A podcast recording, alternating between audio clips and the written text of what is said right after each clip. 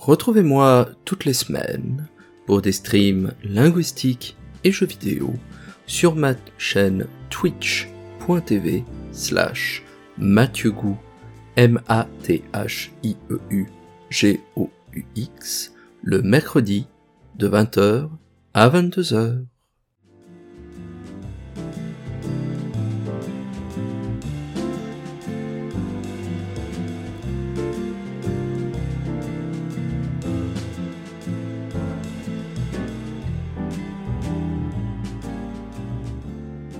Ces derniers temps, j'ai joué à Zelda The Wand of Camelon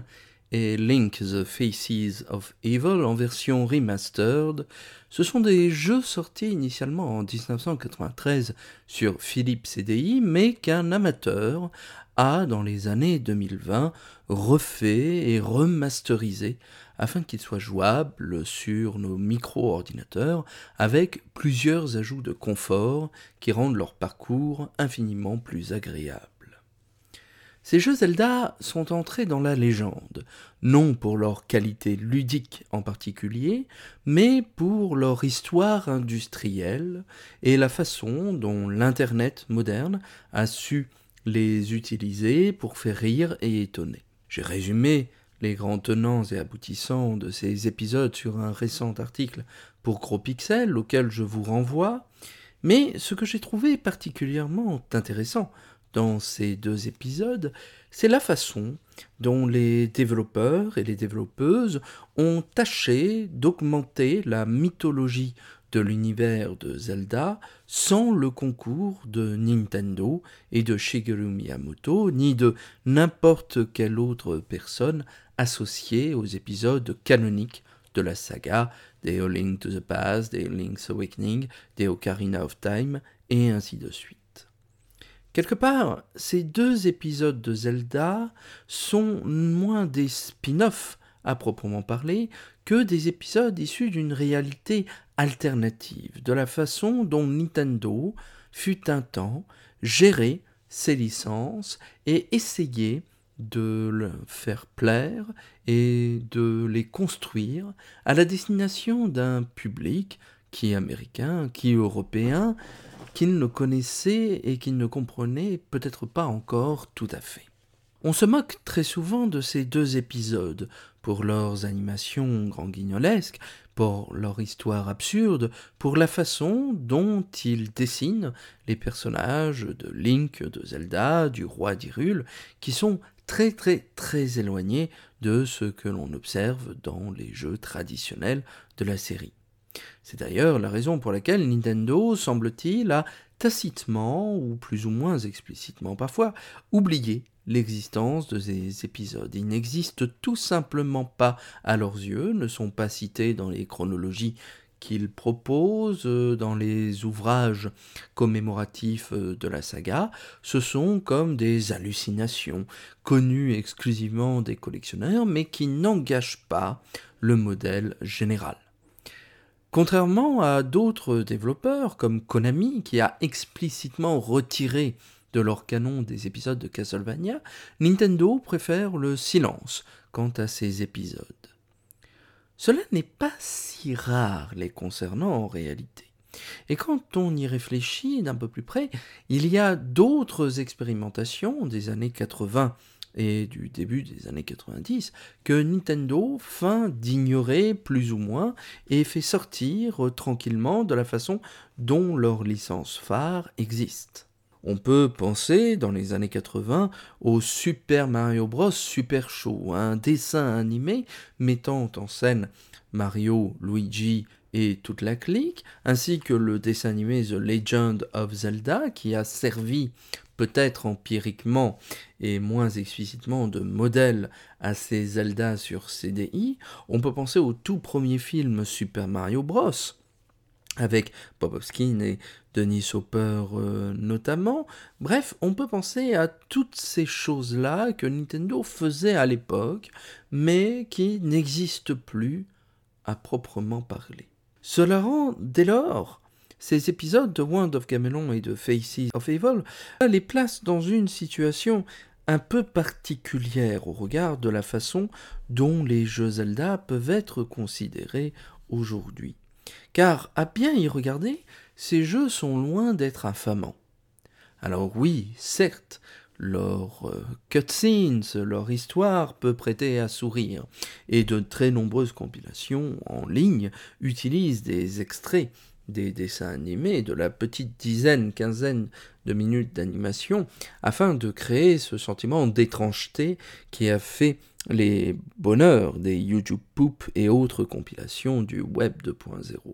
Cela est vrai.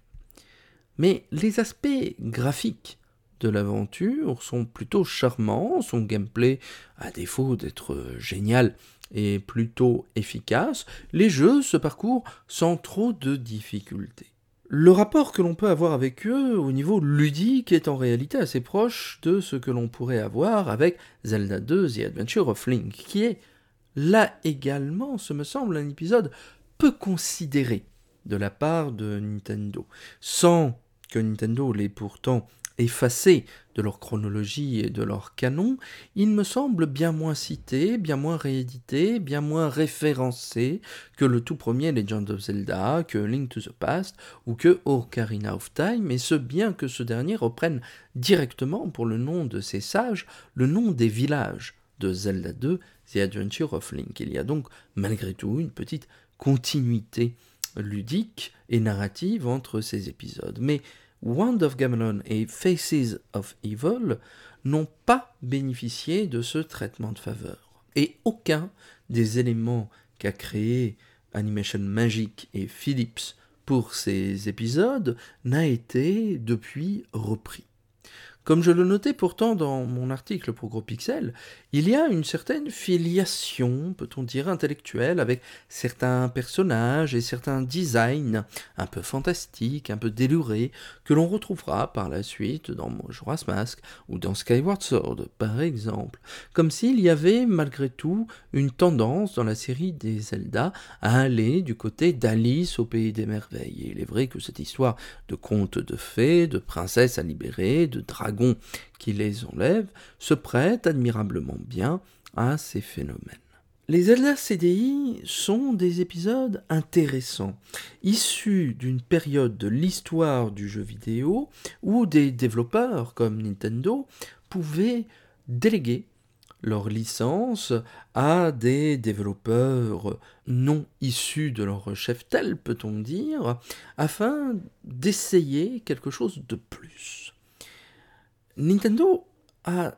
fait occasionnellement cela, notamment sur la période de la Wii et de la GameCube. On se rappellera notamment que la série des Metroid a été euh, donnée, si je puis dire, à un développeur américain de la même façon que Super Punch Out ou que la série des Donkey Kong Country Returns. Et les Mario eux-mêmes, occasionnellement, du moins dans les spin-offs, ont un certain foisonnement qui invite le développeur à essayer un peu tout et n'importe quoi pour voir ce qu'il va fonctionner.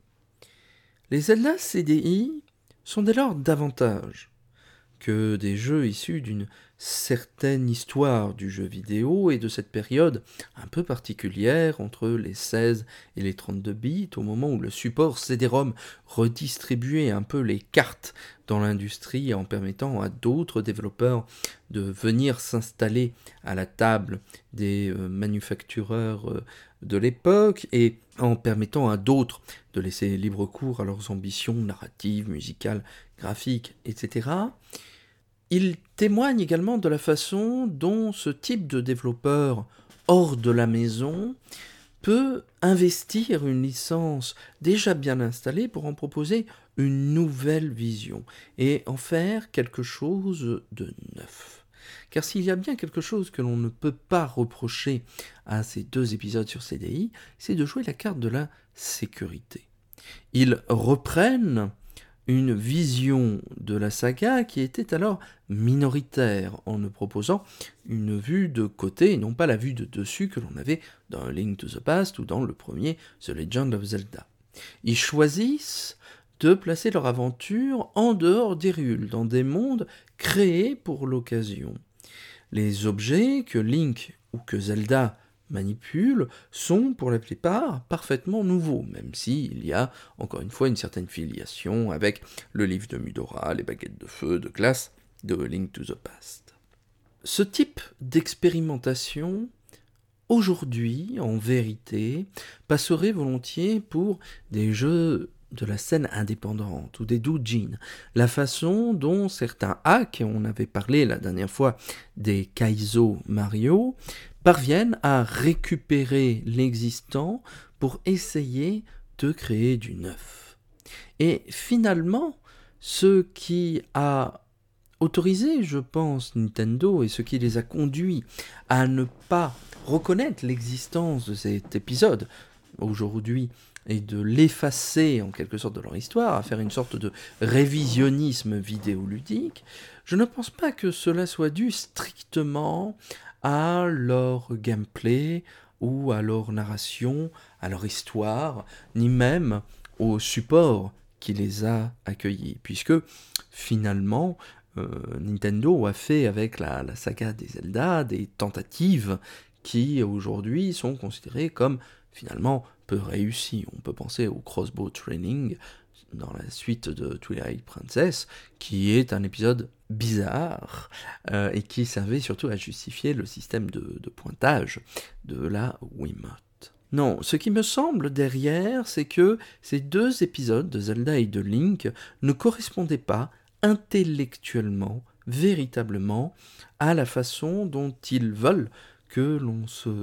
rappelle de la saga Zelda à proprement parler. Nintendo, depuis une vingtaine d'années maintenant, est dans un mouvement qui a vraisemblablement commencé avec le premier Super Smash Bros, même si cela n'était pas euh, pensé en tant que tel, essaye de s'installer comme Atari jadis, comme le créateur du jeu vidéo moderne, comme la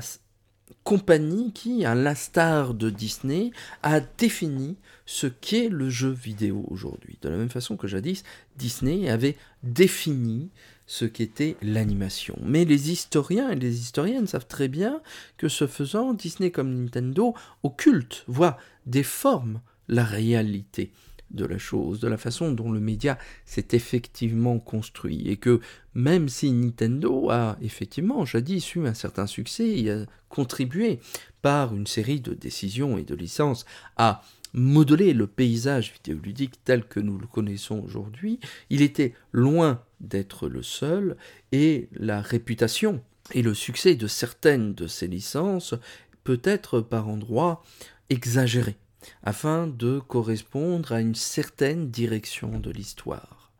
Ce faisant, ces deux épisodes de euh, Wand of Gamelon et de Faces of Evil n'ont pas été supprimés parce que non développés par Nintendo ou parce qu'ils avaient une apparence baroque par rapport à ce qu'ils savaient faire, mais bien parce qu'elles remet, il me semble également, en question la façon dont l'histoire du jeu vidéo a été écrite et le rôle de Nintendo là-dedans.